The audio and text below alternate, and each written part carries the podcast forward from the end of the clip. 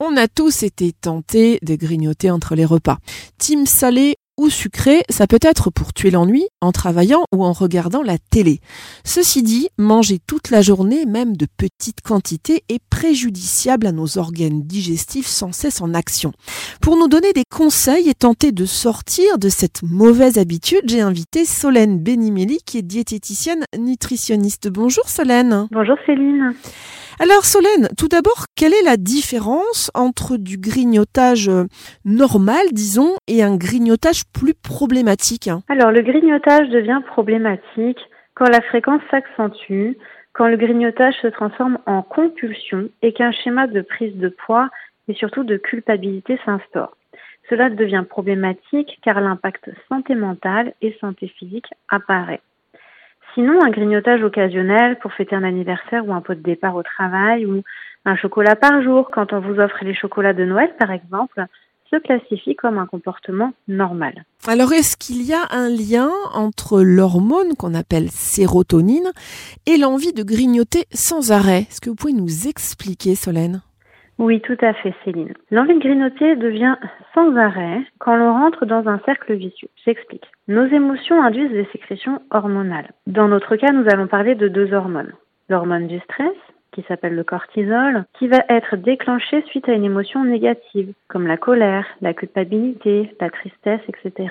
Et l'hormone de l'apaisement, la sérotonine. Il faut comprendre que ce sont deux hormones antagonistes, c'est-à-dire que quand le stress monte, le cortisol monte et le seul moyen de faire baisser le cortisol est de faire monter la sérotonine, donc d'avoir une émotion apaisante, comme du réconfort ou du plaisir. Et un des moyens rapides et accessibles de faire plaisir et de s'apporter du réconfort, eh bien, c'est de grignoter, de grignoter quelque chose que l'on aime, qui va nous faire du bien sur le moment. Donc plus l'on se sent mal, plus le taux de cortisol sanguin s'élève et plus on va avoir envie de grignoter pour sécréter de la sérotonine afin de rétablir l'équilibre. Concrètement, euh, quel est le premier conseil que vous donnez aux personnes qui viennent vous voir pour euh, ce genre de problème? La première chose que je leur demande de faire pour sortir de ce cercle vicieux, c'est de ne pas culpabiliser après d'avoir grignoté. Et oui, car la plupart du temps, après un grignotage, la personne se sent finalement mal d'avoir craqué, comme ils disent tous. Mais le problème, c'est que ce sentiment de culpabilité induit de nouveau une émotion négative, donc un pic de cortisol, donc de nouveau un besoin de sérotonine et donc de nouveau besoin de grignoter. Donc la première des choses que j'apprends à mes patients, c'est de profiter pleinement de leur moment plaisir grignotage de l'organiser pour être dans l'autorisation et non dans le craquage, de l'optimiser en prenant un temps pour eux, de se créer un espace bien-être en quelque sorte, et l'on choisit ensemble comment équilibrer leur grignotage pour en faire une collation plaisir.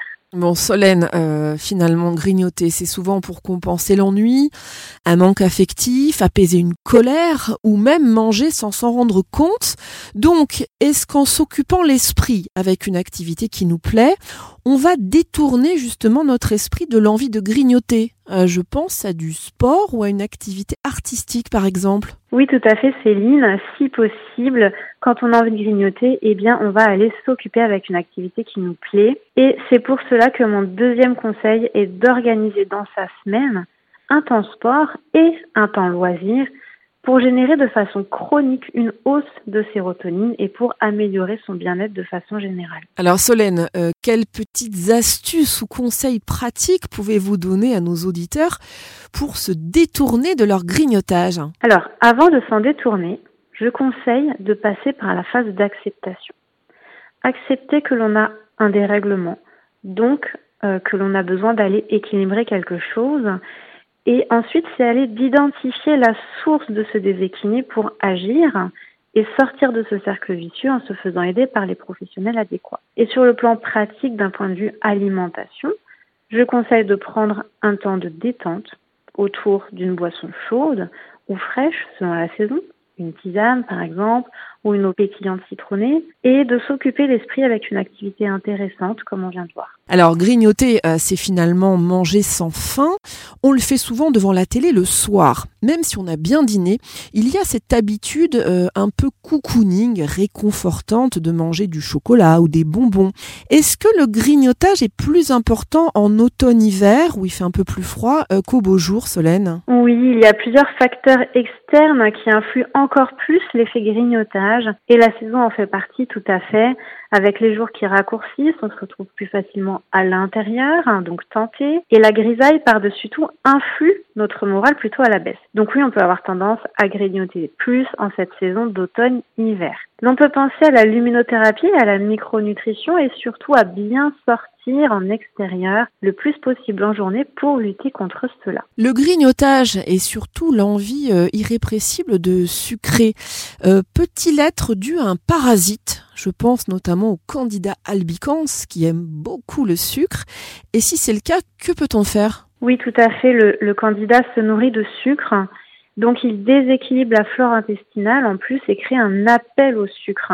Alors pour se défaire du candidat, je recommande une alimentation pauvre en glucides, puisqu'elle se nourrit de sucre, euh, donc avec euh, très peu de produits sucrés, voire pas du tout si possible, euh, des quantités de féculents plutôt petites et le minimum de fruits nécessaires pour l'apport vitaminique. Ensuite, il existe un traitement et un protocole en micronutrition, avec notamment des probiotiques et d'autres plantes spécifiques.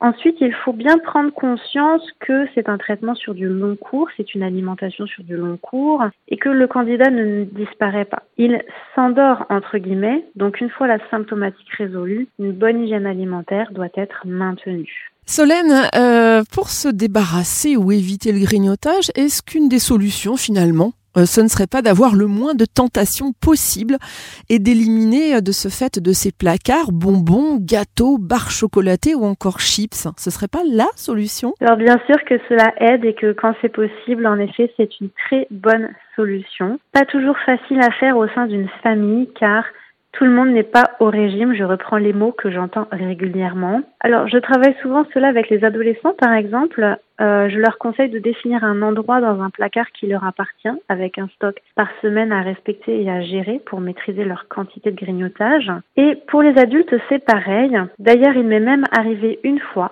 de conseiller de ranger la boîte de bonbons dans le placard derrière les flûtes de champagne pour que ma patiente ait le moins possible cherché euh, ses bonbons parce qu'elle avait un grignotage très très très important. Donc euh, du coup, euh, bah, de créer une barrière physique en plus de la barrière visuelle, ça a été très efficace.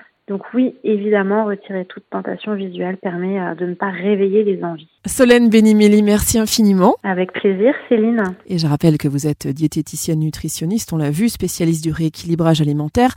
Pour en savoir plus sur ce que vous proposez, on peut vous retrouver également sur YouTube avec votre chaîne So Fresh and Diet.